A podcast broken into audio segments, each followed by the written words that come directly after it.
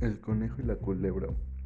El conejo y la culebra es una es un cuento en el cual se encuentra en dos idiomas, el cual es una lengua indígena de nuestro país, de México, y la lengua mexicana o la lengua española. Trata sobre un conejo que vive en un agujero. Este conejo buscaba comida por todo el llano o todo el campo donde se encontraba su agujero de que era su hogar. Em, trata sobre que estaba comiendo pasto una vez y él advirtió en su agujero que había otro más grande más cerca de ahí. Él lo que hizo que vio que iba saliendo algo, entonces pues lo primero que hizo fue agarrar y esconderse de eso que estaba saliendo de ese agujero que era una culebra. En esa culebra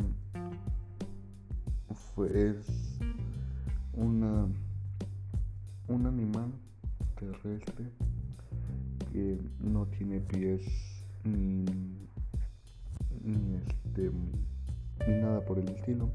Solamente usa su movimiento para poder caminar.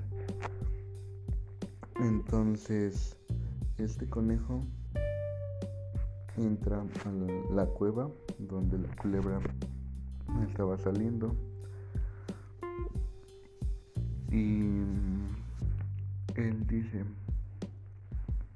que va a ir a la cuevita donde está la culebra. Y le dice cómo lo has pasado buena cuevita cómo amaneciste la cuevita le contestó un poco malvado. le dijo, bien, muchas gracias.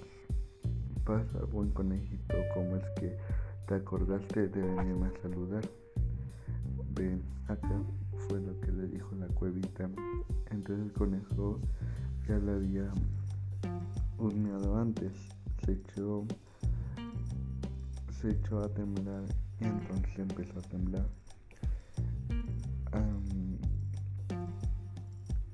y el conejito le contestó, deje usted solamente, aquí veo que el tiempo cambió, que al parecer ya no va a pasar tempestad. No vaya a ser que te mojes, lo mejor es que te guarrezcas de la lluvia, fue lo que le dijo la cueva. Bueno, cuevita, dime, ¿qué le qué las cuevas hablan? Fue lo que preguntó el conejo. Las cuevas no hablan. Muchas gracias. Ya me voy. Fue lo que le contestó la culebra. Entonces el conejo fue saliendo con la cola parada hacia atrás, bueno, hacia la salida de la culebra de la cuevita, perdón, corriendo porque pues tenía miedo de que le pasara algo, porque